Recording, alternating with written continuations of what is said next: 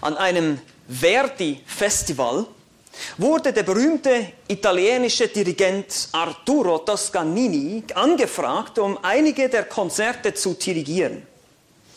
Ein neidischer Konkurrent von Toscanini wurde ebenfalls angefragt, einige wenige Konzerte zu dirigieren. Aber er tat es nur, er hat gesagt, ich tue es nur unter einer Bedingung, indem ich genau eine Lira mehr bekomme als Bezahlung als Toscanini. Damals gab es noch die Liren, ja, die italienischen. Man war einverstanden damit und nach dem Konzert erhielt der Dirigent seinen Scheck von genau einer Lira. Denn Toscanini hatte sich umsonst angeboten zu dirigieren. Nun, Konkurrenzdenken, das gibt es nicht nur unter Dirigenten, das gibt es nicht nur in der Geschäftswelt oder in der Welt des Sports oder in der Politik oder sonst irgendwo, sondern leider auch unter Christen. Ja, es sollte nicht so sein, heißt es immer, aber leider sind wir Christen eben nur das unvollkommene Bodenpersonal von unserem Gott.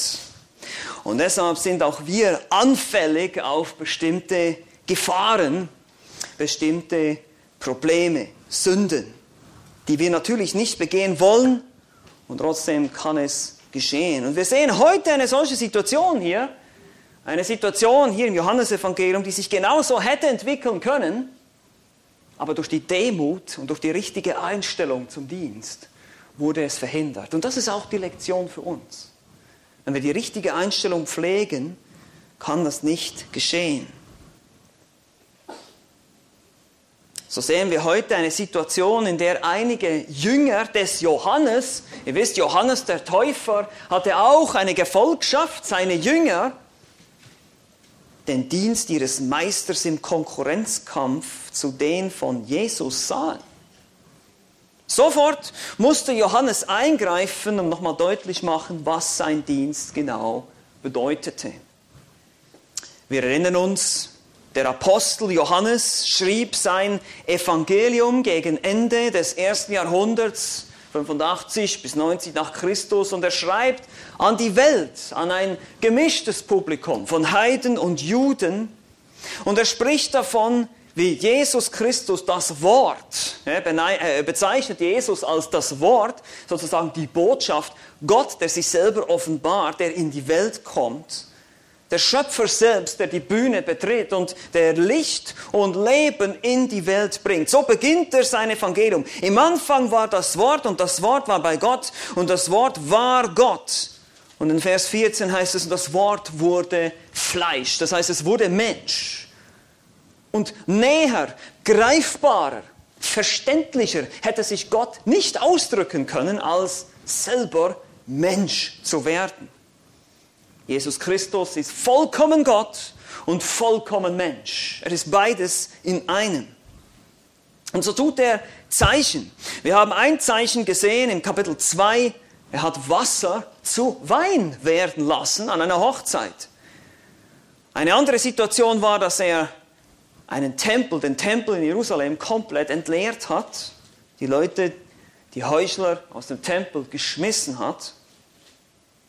Aber die Juden lehnten ihren Messias erst einmal ab. Sie erkannten ihn nicht. Israel wartete zwar schon seit Jahrhunderten auf die Erfüllungen der alttestamentlichen Prophetie und wenn sie ihr altes Testament nicht so sehr vermischt hätten mit Traditionen von Rabbis und Orthodoxen und Pharisäern, dann hätten sie es auch erkennen können.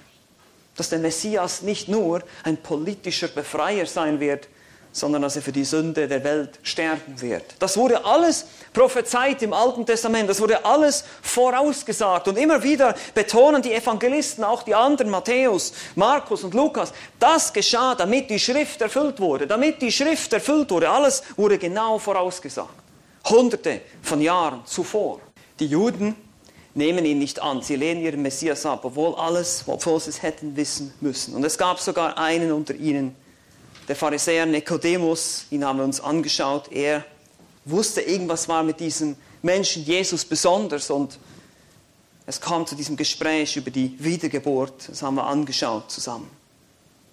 Aber nun werden wir heute uns einem Abschnitt zuwenden, bei dem es eben um den Dienst des Johannes, des Täufers geht und den Dienst Jesu und wie sie sich überschneiden, überschnitten haben.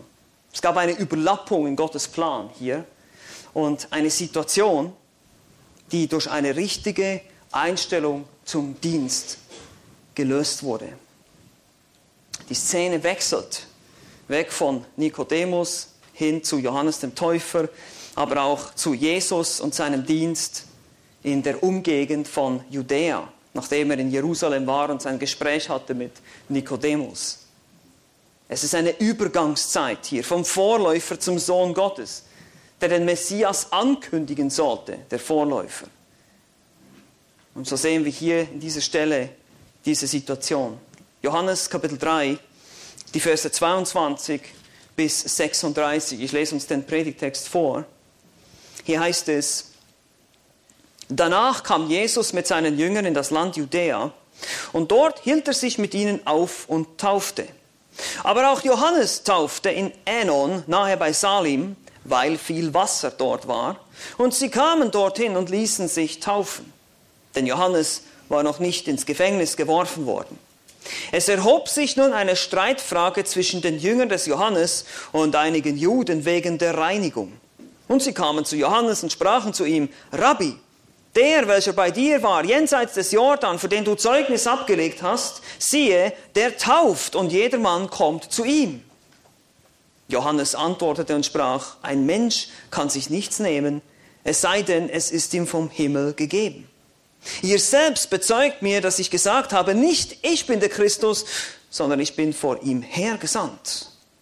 Wer die Braut hat, der ist der Bräutigam. Der Freund des Bräutigams aber, der dasteht und ihn hört, ist hoch erfreut über die Stimme des Bräutigams. Diese meine Freude ist nun erfüllt. Er muss wachsen, ich aber muss abnehmen. Der von oben kommt, ist über allen. Wer von der Erde ist, der ist von der Erde und redet von der Erde. Der aus dem Himmel kommt, ist über allen. Und er bezeugt, was er gesehen und gehört hat, und sein Zeugnis nimmt niemand an. Wer aber sein Zeugnis annimmt, der bestätigt, dass Gott wahrhaftig ist. Denn der, den Gott gesandt hat, redet die Worte Gottes, denn Gott gibt den Geist nicht nach Maß. Der Vater liebt den Sohn und hat alles in seine Hand gegeben. Wer an den Sohn glaubt, der hat ewiges Leben. Wer aber dem Sohn nicht glaubt, der wird das Leben nicht sehen, sondern der Zorn Gottes bleibt auf ihm. Bis hierher. Wie gesagt, die Hauptaussage in diesem Text finden wir in Vers 30. Vers 30 bildet eigentlich so eine Art Gliederung für uns. Er muss wachsen, ich muss abnehmen. Ja, er muss, sein Dienst muss jetzt zunehmen und mein Dienst muss jetzt verschwinden. Es ist eine Übergangszeit. Ich war nur da, ich hatte meinen Zweck, ich hatte meinen, meinen Plan hier, den Gott mir gegeben hat, meinen Zweck, für den ich existierte, und der ist nun erfüllt. Also Regt euch ab, meine Jünger. Das ist okay, das ist gut, wenn der Herr Jesus jetzt prominenter wird. Es ist ein Übergang.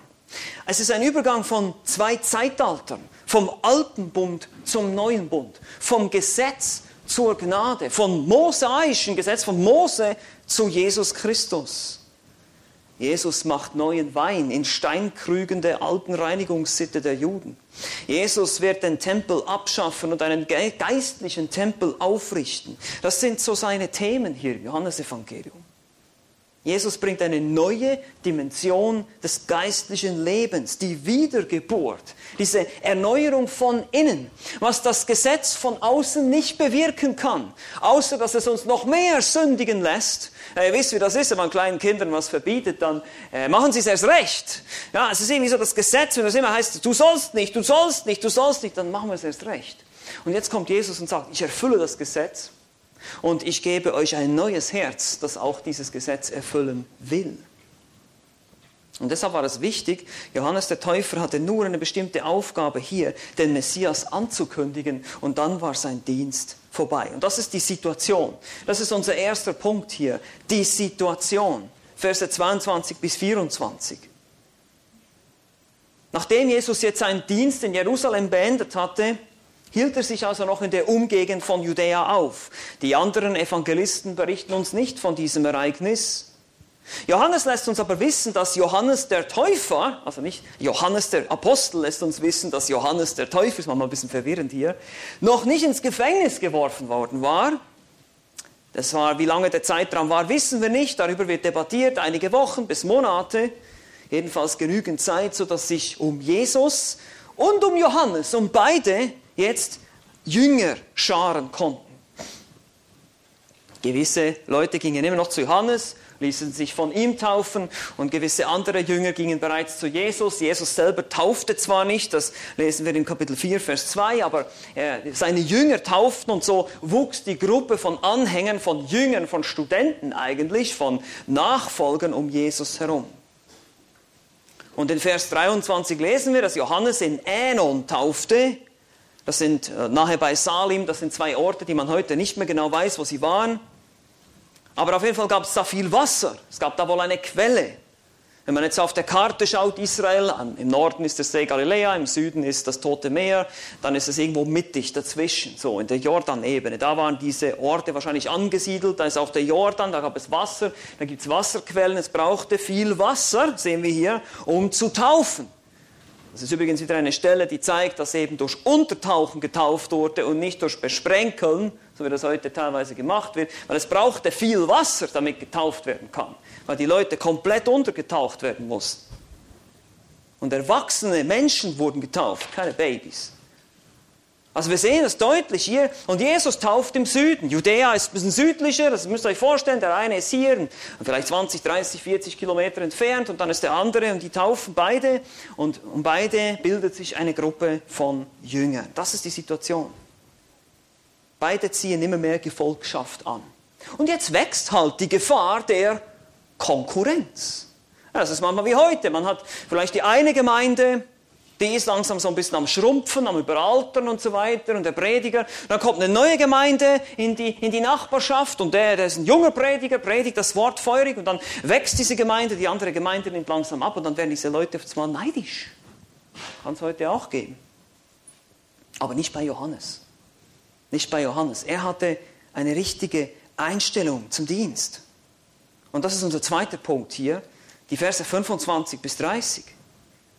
Es erhob sich nun eine Streitfrage zwischen den Jüngern des Johannes und einigen Juden wegen der Reinigung. Und sie kamen zu Johannes und sprachen zu ihm, Rabbi, der, welcher bei dir war jenseits des Jordan, für den du Zeugnis abgelegt hast, siehe, der tauft und jedermann kommt zu ihm. Johannes antwortete und sprach, ein Mensch kann sich nichts nehmen, es sei denn, es ist ihm vom Himmel gegeben. Ihr selbst bezeugt mir, dass ich gesagt habe, nicht ich bin der Christus, sondern ich bin vor ihm hergesandt. Wer die Braut hat, der ist der Bräutigam. Der Freund des Bräutigams aber, der da steht und ihn hört, ist hocherfreut über die Stimme des Bräutigams.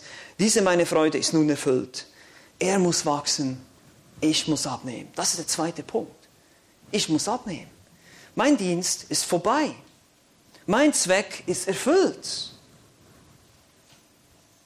Also es kam hier zum Streit. Das ist ein Wort, ein griechisches Wort, das steht für eine Debatte, ein Argument zwischen den Jüngern des Johannes und wahrscheinlich eher einem Juden. Es gibt hier eine kleine Textvariante. Es waren wahrscheinlich mehrere, es war ein Jude. Man weiß nichts Genaues, weder über diesen Juden, woher er kam, was das für einer war. Aber es gab eine Streitfrage um die Reinigung. Katharismos, ein Wort, welches für kultische oder zeremonielle Reinheit benutzt wurde. Im Gegensatz zu der Taufe zu den zeremoniellen Waschungen. Und ihr wisst, wir haben das schon gehört, die Juden hatten ganz viele verschiedene rituelle Waschungen und Bäder. Ähm, die Essener ganz besonders, diese Sekte hatte viele, wenn man in Qumran guckt, viele von diesen Mikwa, von den Mikwe, diese Bäder, wo sie sich regelmäßig gereinigt haben. Das war einfach symbolisch für die Sünde, die sie abwaschen wollten. Und die Gesandten der Pharisäer und Priester fragten Johannes auch schon aus über seine Taufe, weil sie gedacht haben, was ist das für eine neue Waschung, die du da vollziehst? Was ist das für eine neue rituelle Reinigung, die du da vollziehst? Wir wollen, wir verstehen das nicht. Vielleicht debattierten sie auch über die Wirksamkeit dieser Reinigung oder die Autorität im Vergleich zur Taufe, also die alten Waschungen im Vergleich zu der Taufe des Johannes und auch im Vergleich zur Taufe Jesu, die jetzt die Jünger vornahmen. Also man kann sich das gut vorstellen. Da kommt einer daher zu den Jüngern des Johannes und sagt, hey Leute, euer Meister tauft mit Wasser zur Buße.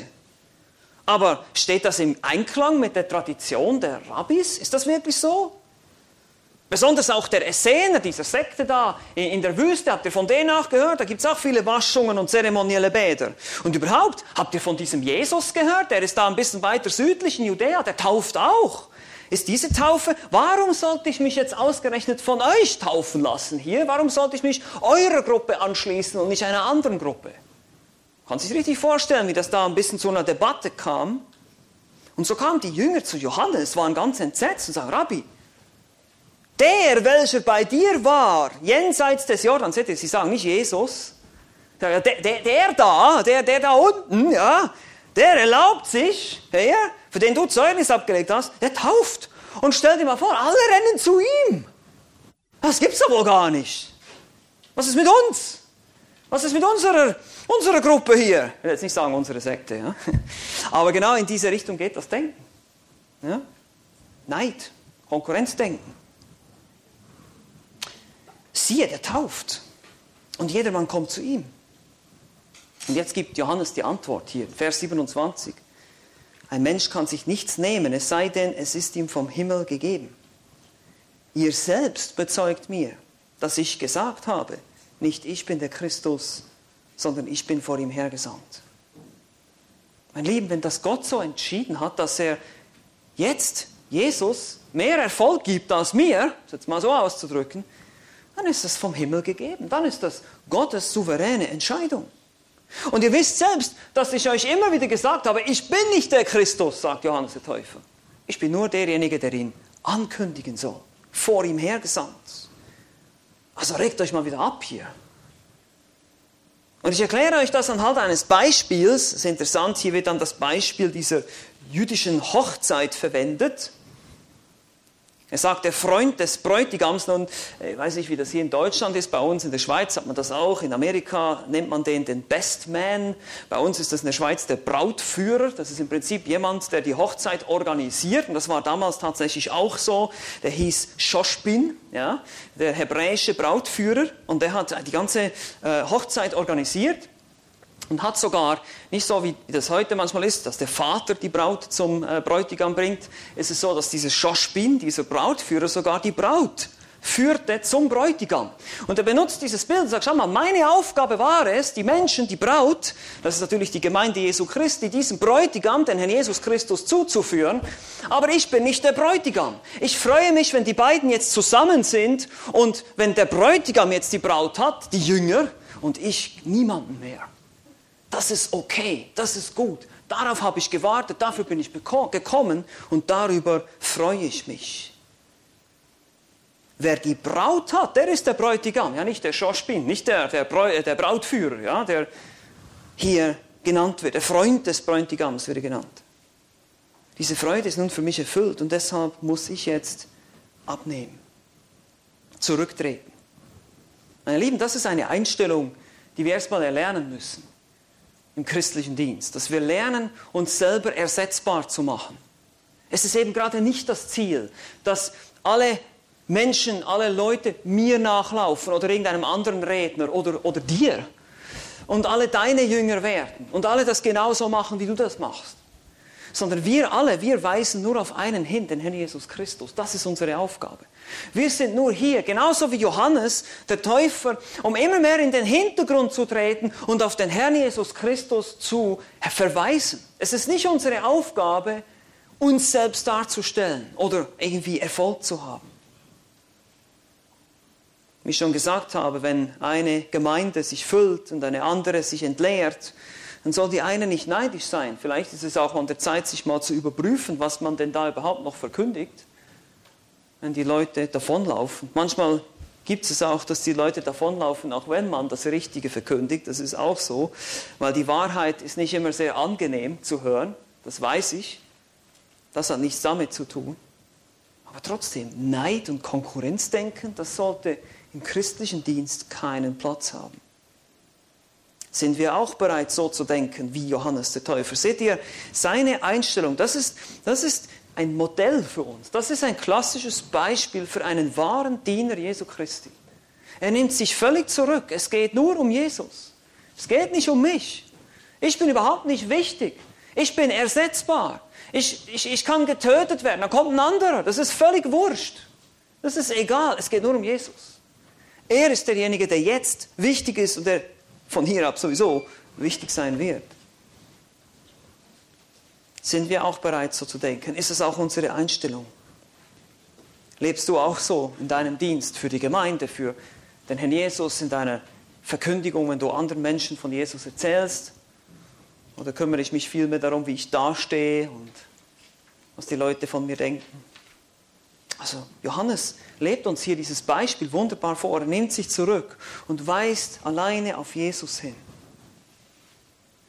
Und dann natürlich die andere Aussage, das ist der dritte Punkt hier. Nicht nur ich muss mich zurücknehmen und zurückstehen und ersetzbar sein und mich eigentlich aus meinem eigenen Job herauszuarbeiten.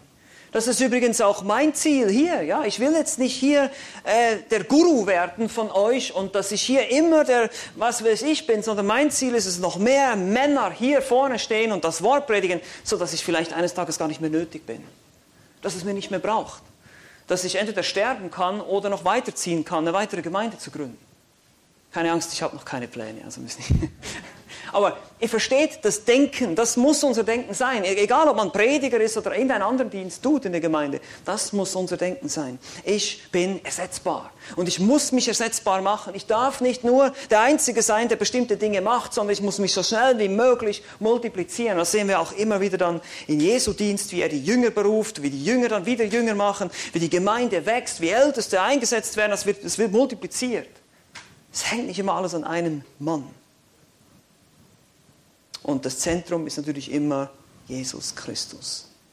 Und deshalb muss er wachsen. Das ist der dritte Punkt hier. Wir haben die Situation gesehen, erstens. Zweitens haben wir gesehen, ich muss zurück, ich muss abnehmen. Und jetzt der dritte Punkt, er muss wachsen. Und in diesem Text hier gibt uns Johannes fünf Gründe. Ja, dieser dritte Punkt hat fünf Unterpunkte. Er gibt fünf Gründe, warum das so ist. Fünf Gründe, warum Johannes sagt, Jesus muss wachsen. Er ist viel, viel wichtiger als ich. Ich bin nur der Vorläufer, ich bin nur der, der ihn ankündigt. Der erste Grund ist, er ist vom Himmel, Vers 31. Der von oben kommt, ist über allen. Wer von der Erde ist, der ist von der Erde und redet von der Erde, der aus dem Himmel kommt, ist über allen. Das ist ganz logisch. Ich bin nur ein Mensch. Ich bin von der Erde. Ich bin nur Staub und Asche. Und Jesus ist Gott. Er kam vom Himmel. Er steht über allen. Er ist der Schöpfer. Jesus Christus ist der Schöpfer dieser Welt. Er steht über allen. Er ist von oben, heißt es hier, über allen. Logischerweise ist er wichtiger als ich. Zweitens, er hat das glaubwürdigste Zeugnis. Vers 32 bis 33 heißt es, und er bezeugt, was er gesehen und gehört hat, und sein Zeugnis nimmt niemand an. Wer aber sein Zeugnis annimmt, der bestätigt, dass Gott wahrhaftig ist. Sein Zeugnis kommt aus erster Hand. Ich meine, wenn irgendein Verbrechen geschehen ist oder irgendwas geschehen ist, wonach suchen wir meistens? Was wollen wir haben? Augenzeugen, oder?